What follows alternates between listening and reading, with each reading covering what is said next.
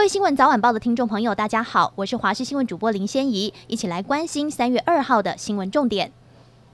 今天微弱风面通过，随后东北风南下，北台湾气温转凉，相较昨天高温降幅有五到七度，但中南部不受影响，高温仍然有二十四到二十六度。值得注意的是，下坡冷空气可能来到大陆冷气团等级，从周六起影响到下周二，低温下探十五度。中部以北东半部地区有雨，北台湾的水汽较多。而台北市昨天高温来到二十八点六度，预估今天二十一度，降幅超过七度。其他地区高温也略降一到两度，但是低温的变化不大。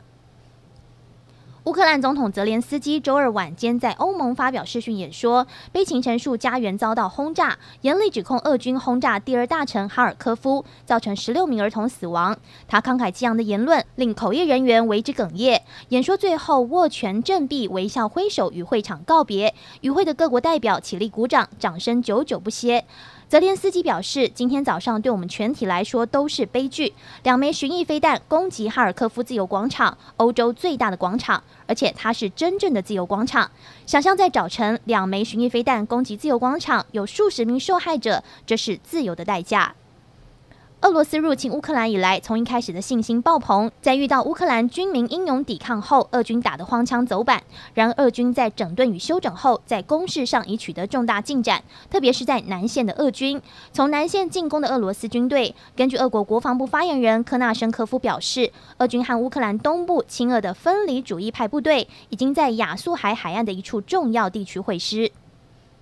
俄罗斯外交部长拉夫洛夫周二在联合国人权理事会以预录影片发表谈话时，批评乌克兰让多国外交代表纷纷离席，对于俄罗斯入侵乌克兰之举表达抗议。离席的各国代表于会场外聚集，与拉夫洛夫演说的全程手持蓝黄两色乌克兰的国旗。德国驻联合国大使史塔斯强调，人权理事会不可以被人当作假讯息平台滥用。俄国外长拉夫洛夫荒谬的主张，应当以其原始面貌呈现，那是煽惑他人的严重歪曲事实。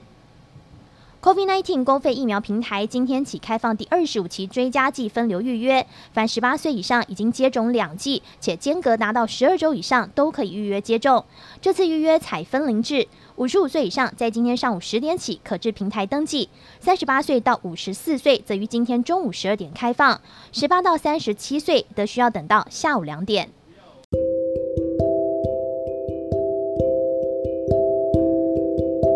上就是这节新闻，感谢你的收听，我们再会。